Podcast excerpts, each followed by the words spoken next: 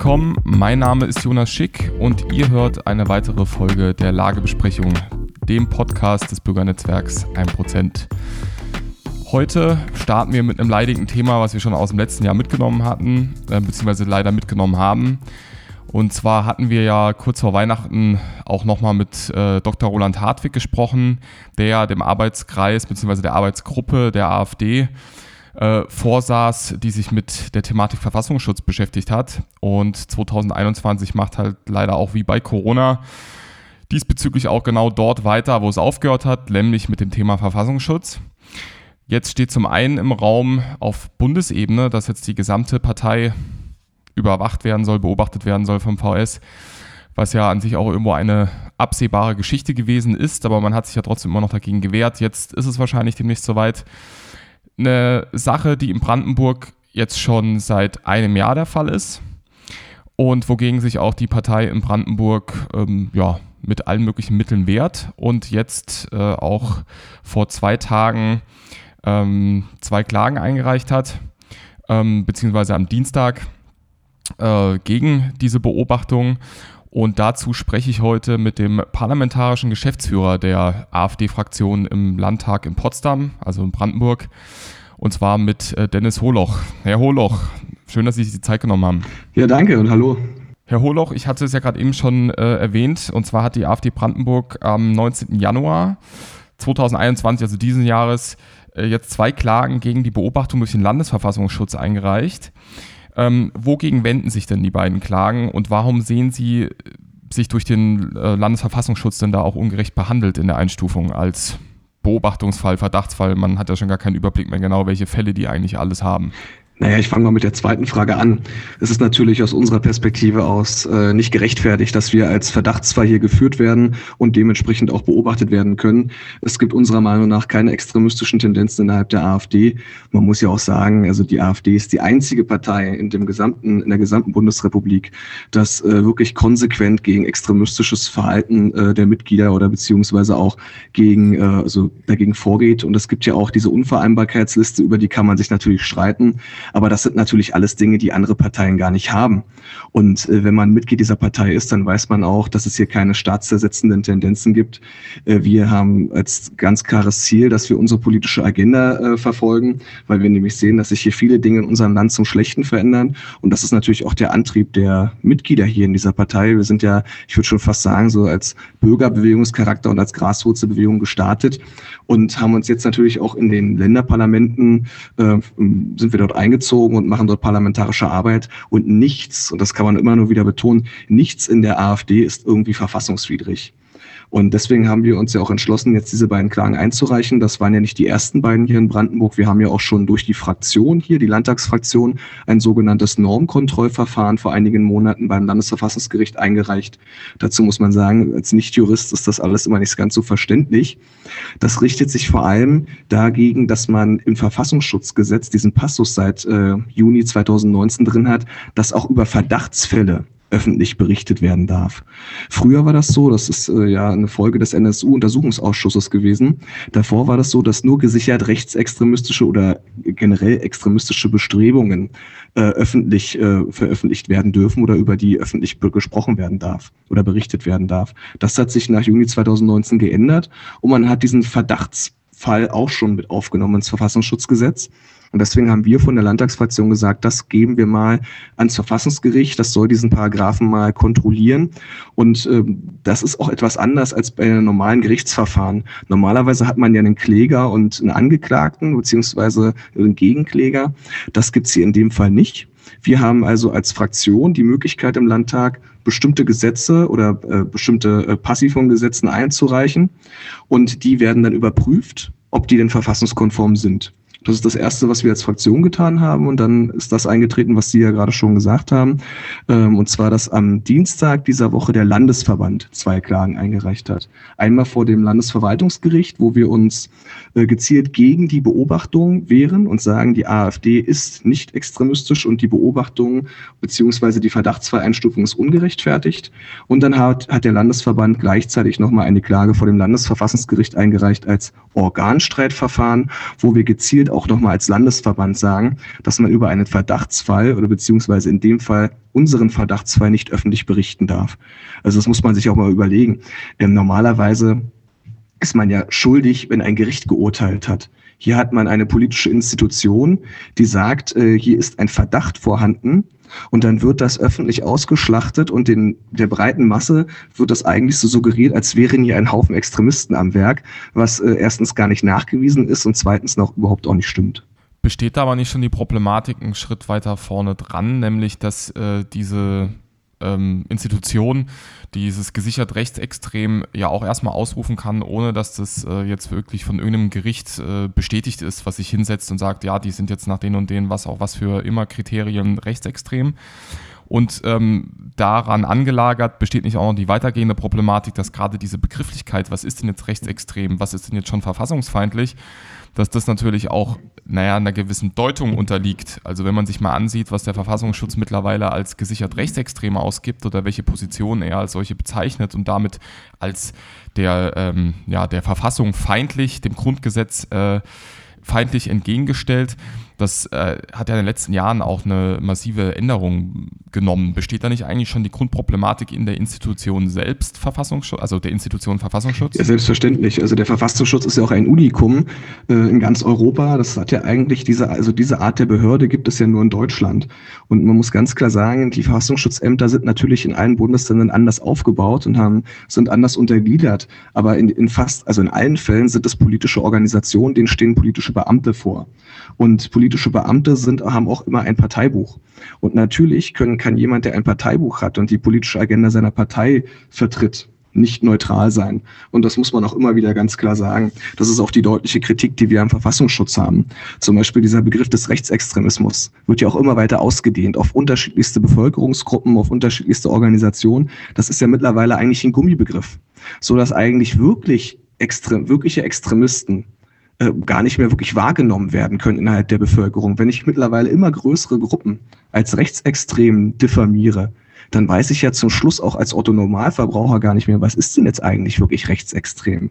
Und gerade im Osten muss man ja auch sagen, haben wir ja auch eine ganz andere Sensibilität dafür, äh, wie, wie äh, Geheimdienste arbeiten und vor allem, welche Auswirkungen die Arbeit von Geheimdiensten haben. Ich will auch nochmal das Beispiel Republikaner nennen. Äh, dort wurde ja auch gesagt, sie wären gesichert rechtsextrem. Das hat auch dazu geführt, dass die Republikaner schlussendlich auch gescheitert sind, aber vor dem Gericht dann schlussendlich Recht bekommen haben, dass die Beobachtung nicht recht rechtmäßig war. Aber das hat der Partei schlussendlich auch nicht geholfen. Und das ist natürlich nicht nur ein Indiz, das ist ein Beleg dafür, dass solche Entscheidungen ähm, wirklich große politische Wirksamkeit entfalten, vor allem auch im Wählerverhalten. Und da muss man als äh, Staat unglaublich vorsichtig sein, weil der Staat hat in dem Fall neutral zu sein. Und das schafft man über die Verfassungsschutzbehörde meiner Meinung nach nicht. Wie schätzen Sie jetzt im Anblick, also angesichts dieser Entwicklung dann überhaupt die Chancen der Klagen ein? Weil man muss ja jetzt, äh, Sie haben jetzt die Republikaner äh, erwähnt, dieses Verfahren hat ja meines Wissens nach zu einem weit früheren Zeitpunkt als jetzt das jetzige Klageverfahren stattgefunden. Und damals hat ja der Verfassungsschutz noch gar nicht so sehr auch auf den ethnischen Volksbegriff abgestellt, was er als ein Hauptargument äh, immer wieder anführt, ähm, wenn es hier um die Frage geht, gesichert rechtsextrem oder nicht. Ähm, also genau, wie setzen, wie sehen Sie denn da überhaupt die Chance, ähm, dass man überhaupt mit solchen Klagen Erfolg hat?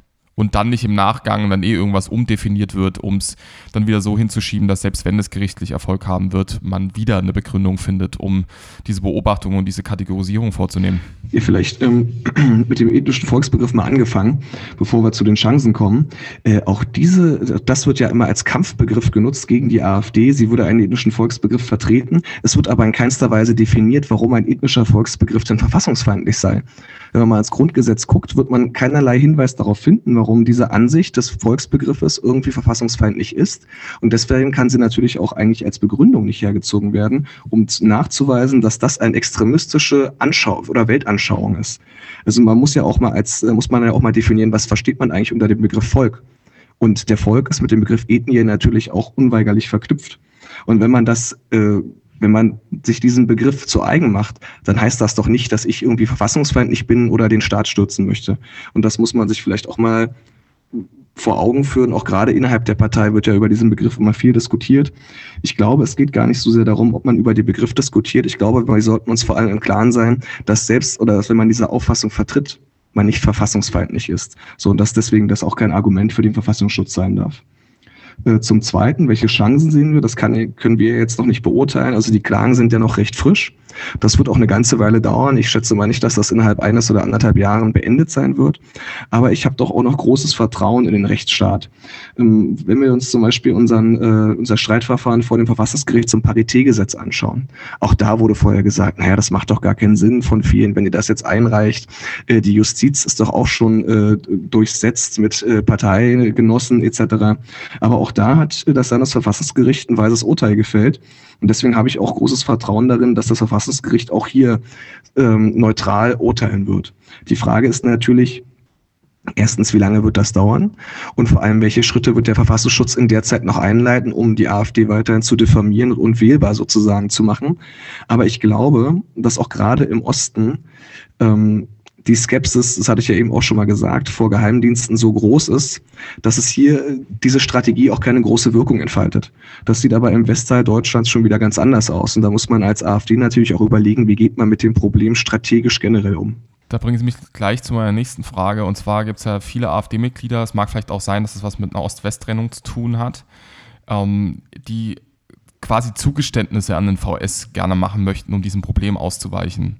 Also indem man die vom VS erstmal vorgeschobenen, ähm, ja, äh, schwierigen Persönlichkeiten, ähm, die der VS als solche markiert hat, äh, aus der Partei entfernt, um dann am Ende Ruhe zu haben und zu zeigen, ja, wir äh, sind ja eigentlich komplett konform und ähm, dann ja teilweise auch so Kampagnen startet, wie jetzt ähm, wir verteidigen das Grundgesetz oder wie diese Kampagne hieß, in die man ja auch unheimlich viel Geld gesteckt hat.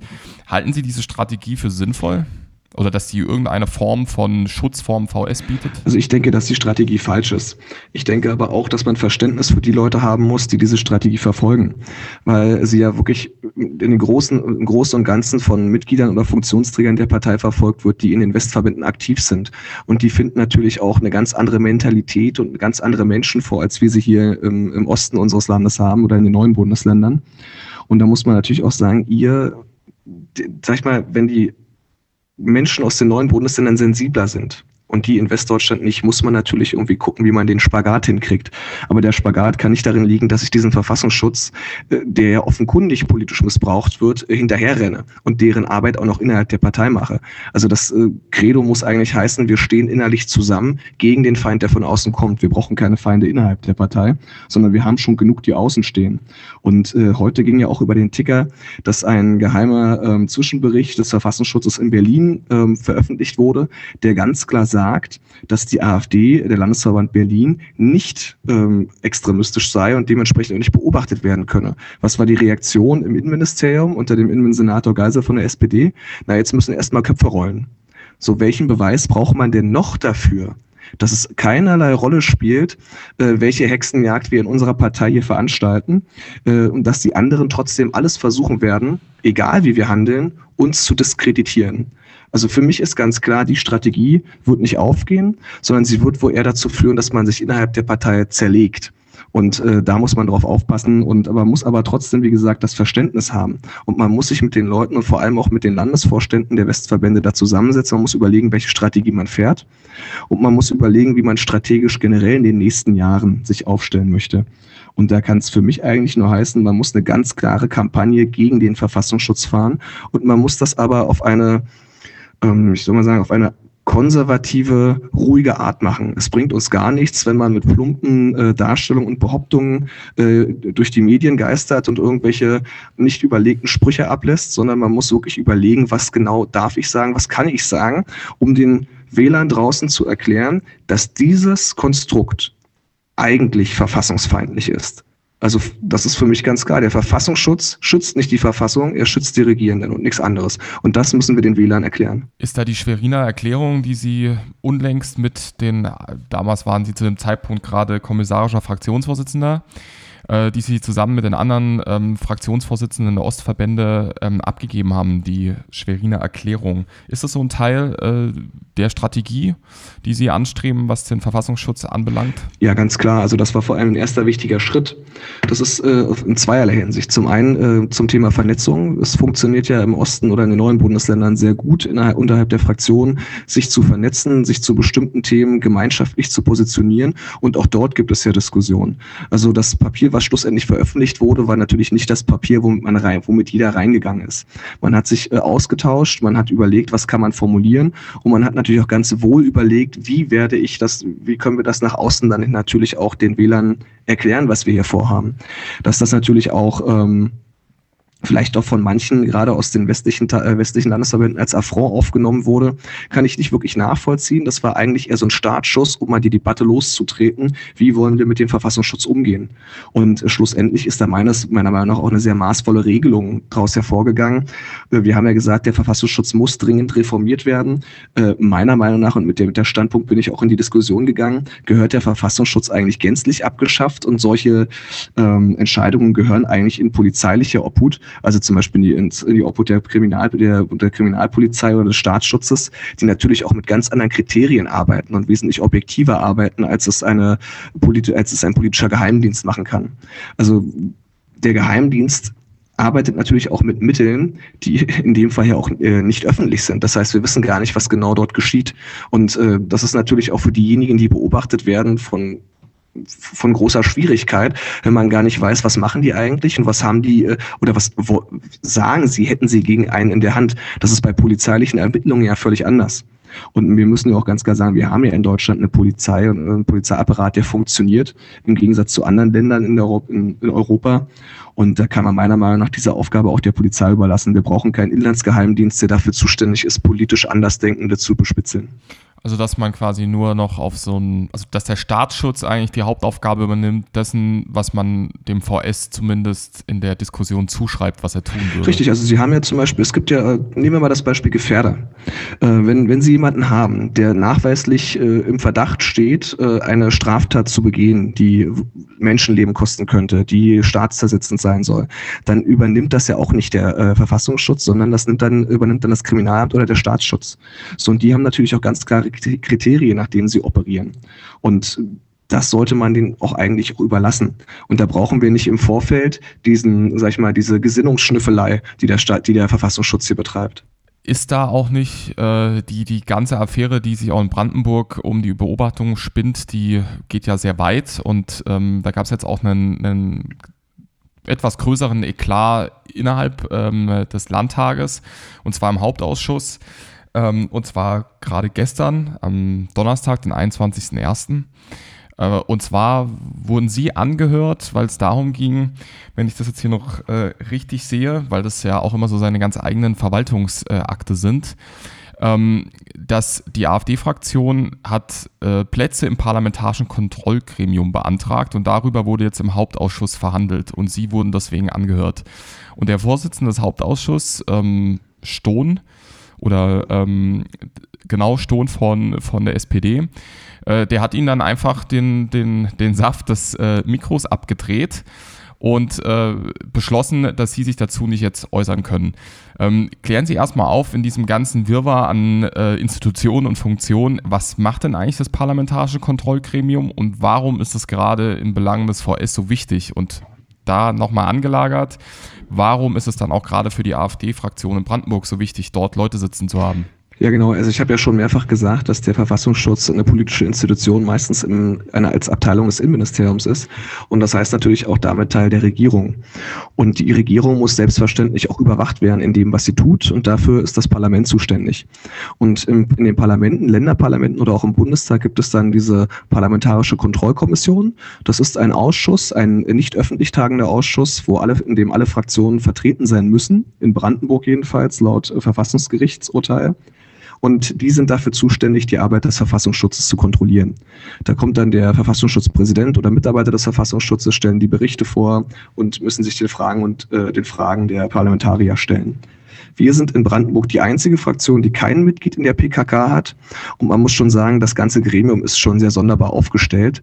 Ähm, man hat hier im Landtag beschlossen, dass jede Fraktion ein Mitglied dort in der PKK hat, dementsprechend auch nur eine Stimme. Das heißt, wenn wir dort vertreten wären, hätten wir zum Beispiel dasselbe Stimmgewicht wie die Freien Wähler, die gerade mal, ich glaube, fünf, fünf oder sechs Prozent hier in Brandenburg erreicht haben.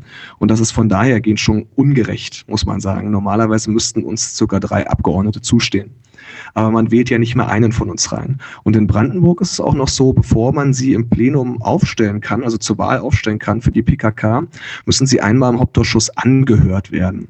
Also das ist eigentlich keine Anhörung, das ist eher ein Verhör. Dort äh, werden einem dann permanent tendenziöse Fragen gestellt äh, zu völlig verschiedensten Themen ähm, mit dem Hintergrund, äh, um ihre Eignung zu prüfen. Das gibt es in keinem anderen Ausschuss. Normalerweise werden die Ausschussmitglieder immer benannt. So, und dazu muss man wissen, in Brandenburg hat man da ein doppeltes Spiel gespielt in der ersten Anhörung, äh, in der auch die Mitglieder der SPD, der CDU, der Grünen, der Linken angehört wurden, hat man das nicht öffentlich gemacht. Ja, und nachdem das jetzt äh, so weiterging, nur noch AfD-Mitglieder angehört werden, wird das immer öffentlich gemacht. Und da müssen Sie sich das so vorstellen, da sitzen dann, ähm, am Anfang durfte immer nur eine angehört werden, dann mussten wir uns dort äh, reinklagen, jetzt dürfen mittlerweile drei angehört werden äh, in jeder Sitzung und dann wird jeder circa eine halbe Stunde ausgefragt. Da haben die anderen nichts zu tun, als an eine Woche oder zwei Wochen lang sich alle sozialen Medien dieser Person äh, durchzuforsten, Mitarbeiter darauf anzusetzen, was hat derjenige mal irgendwann gesagt, wo ist er aufgetreten und dann wird man ausgefragt. Meine Kollegin Kathi Muxel wurde zum Beispiel nachgefragt, wie sie zur Ehe für alle steht was auch immer das mit der Arbeit in der parlamentarischen Kontrollkommission zu tun hat. Aber solche Fragen muss man sich dann gefallen lassen. Das geht auch teilweise bis ins Private hinein. Und das ist eigentlich nichts anderes als ein Verhör. So, und diesmal war es folgendermaßen. Ich bin mittlerweile schon der 15. oder 16. von unserer Fraktion, der angehört wurde, weil alle, die angehört wurden und dann im Plenum zur Wahl gestellt wurden, wurden abgelehnt. Weil man unsere Leute dort nicht reinwählen wird. Das wissen wir. Das wissen wir auch von anderen Abgeordneten anderer Fraktionen im Zwei- oder im Vier-Augen-Gespräch, dass man uns gesagt hat, es wird sowieso niemand von uns dort reingewählt. Das ist für uns natürlich schlecht, weil wir nicht wissen, was der Verfassungsschutz plant und was er macht. Und deswegen haben wir natürlich ein Interesse daran, schnellstmöglich in die PKK zu kommen. Aber es wird schlussendlich so laufen, dass wir alle Abgeordneten nacheinander abstimmen lassen müssen. Und wir dürfen immer nur einen pro Landtagssitzung vorschlagen. Das heißt, das dauert insgesamt irgendwie zweieinhalb Jahre, bis wir einmal durch sind. Und dann können wir erst vor das Verfassungsgericht ziehen und dagegen klagen und mal sehen, was dann passiert. Ja, und jetzt äh, diese Woche ist Folgendes vorgefallen. Ich wurde dann von dem parlamentarischen Geschäftsführer der SPD gefragt, ähm, ja, Herr Holoch, Sie wollen ja in die PKK und wie passt denn die Aussage der Schweriner Erklärung, die wir, über die wir gerade gesprochen haben, nun dazu? Und da war ich ganz offen und ehrlich, weil mich das Ganze wirklich nur genervt hat, weil es ja eigentlich nur ein Schauprozess ist. Wie gesagt, wissen Sie, Herr Keller, ich will gar nicht in die parlamentarische Kontrollkommission. Ich bin mittlerweile der 16. oder 17. Mann hier bei einer Fraktion, der hier aufgestellt wird. Und logischerweise war das nicht meine erste Wahl, hier in dieses äh, Gremium reinzukommen. Ich mache es aber, weil meine Fraktion das will und weil wir ja irgendwann mal klagen müssen, weil sie ja das nur herauszögern. Daraufhin äh, hat er sich natürlich total empört und meinte, naja, das wären keine parlamentarischen Geflogenheiten, worauf ich dann erwiderte, naja, wenn die Wahrheit nicht zur parlamentarischen Geflogenheit gehört, dann passt das ja zur SPD. Und daraufhin hat der Ausschussvorsitzende mir einfach das Mikro abgedreht, hat meine Anhörung für beendet erklärt und hat selbst, äh, also für sich entschieden, dass auch unser Antrag auf Abstimmung jetzt abgelehnt wird, weil ich ja gesagt hätte, ich möchte gar nicht antreten. Das ist dann natürlich total eskaliert. Ich war dann noch äh, etwas laut im Plenarsaal und habe darauf auch noch zwei Ordnungsrufe bekommen, was auch nicht zulässig ist. Und man muss sagen, alle Parlamentarier im Raum, selbst die der SPD, waren ruhig und haben nichts gesagt, weil sie festgestellt haben, dass der Ausschussvorsitzende hier sein Amt missbraucht. Und äh, das hat natürlich auch keinerlei Konsequenzen für den. Aber zum Schluss durfte ich dann nach etlichen lauten äh, Zwischenrufen dann auch nochmal sagen, dass ich natürlich trotzdem zur Wahl stehe. Und dann war das Ganze erstmal beendet. Aber sowas äh, muss man sich halt hier auch gefallen lassen. Und so arbeiten die anderen Fraktionen mit absoluten Verzögerungen und Hinhaltetaktiken. Und das kriegt halt ein Bürger draußen kaum mit, weil äh, die Presse das natürlich auch nicht berichtet. Ist es in einer gewissen Weise nicht eigentlich leider auch schon der Ausdruck dessen, in welchem Zustand wir uns befinden? Und ähm, ist überhaupt die Frage, die dann sich im, die dann im Raum steht, ob da überhaupt nochmal äh, eine Wende einzuleiten ist? Also wenn man auch äh, auf allen Ebenen schon in, auf so eine Konfrontationsbasis ähm, arbeitet und auch hinsteuert? Na gut, die Wende muss eingeläutet werden. Das war ja auch der Slogan unseres Wahlkampfs. Und wir sind ja in Brandenburg auch nicht so weit entfernt von der Regierungsbeteiligung, möchte ich mal sagen. Wir hatten 24 Prozent. Bei der nächsten Wahl muss das Ziel dann locker 30 Prozent sein. Das ist alles möglich. Und äh, meiner Meinung nach kann das Signal sowieso nur aus den neuen Bundesländern ausgehen. Also wenn wir sagen, wir möchten etwas verändern in diesem Land, führt das ja zwangsläufig nur zur Regierungsbeteiligung beziehungsweise zur Regierung. Und das ist meiner Meinung nach nur in neuen Bundesländern möglich. Und gucken wir uns mal die 68er an, die haben Jahrzehnte gebraucht, um durchzudringen und haben das Land durchsetzt. Sie haben die ähm, öffentlichen Verwaltungen durchsetzt, sie haben die Parlamente besetzt, sie haben die Zeitungen besetzt. Und was einmal möglich war, ist natürlich auch ein zweites Mal möglich. Und wir sollten vielleicht auch das Potenzial nicht unterstützen, was innerhalb der Bevölkerung da ist. Äh, viele Menschen im Land wissen, dass sie den Medien nicht mehr trauen können. Viele Menschen im Land wissen, dass sie den Politikern nicht mehr trauen können. So, und das müssen wir auffangen. Wir müssen dafür sorgen, wieder Vertrauen zu generieren. Weil nichts ist schlimmer für ein Land, wenn das Vertrauen in die Politik gänzlich weg ist, weil man dann nicht weiß, was passiert. Und dann kann man natürlich auch in sehr unruhige Fahrwasser geraten. Und deswegen ist es die Aufgabe der AfD, hier Vertrauen zu schaffen, zu sagen, wir sind in der Lage, dieses Land zu regieren. Und ihr braucht vor allem auch keine Sorge dafür zu haben, dass dieses Land in irgendwelche Extreme abdriftet, wenn die AfD an die Macht kommt. Das ist das Narrativ, was die anderen setzen. Das ist das Narrativ, was man, was die anderen Parteien im Plenum setzen, was die, was die Presse setzt, was der Verfassungsschutz setzt. Und das ist natürlich ein riesiger Apparat, gegen den wir ankämpfen. Aber gucken wir uns doch mal die kurze Parteigeschichte an, die wir haben. Und uns gibt es jetzt circa siebeneinhalb Jahre. Wir sind gestartet mit vier Prozent. Man hatte uns dann irgendwann schon tot geglaubt. Und mittlerweile sind wir in allen Parlamenten vertreten. Wir haben im Osten überall zweistellige Werte und im Bundestag auch. Wir sind nicht so leicht wieder wegzudenken. Und ich glaube, wenn die AfD sich schlau anstellt, dann hat die AfD auch eine große Zukunft. Und wenn die AfD eine Zukunft hat, hat auch Deutschland eine Zukunft. Herr Holoch, das sind eigentlich perfekte Schlussworte dann wollen wir es auch dabei belassen. Ähm, ich bedanke mich bei Ihnen für das Gespräch und die Einschätzung über den Verfassungsschutz und die Abläufe in Brandenburg. Dankeschön. Ja, ich wünsche Ihnen viel Erfolg und ähm, an unsere Zuhörer vielen Dank, dass ihr wieder eingeschaltet habt und wir hören uns zur nächsten Lagebesprechung.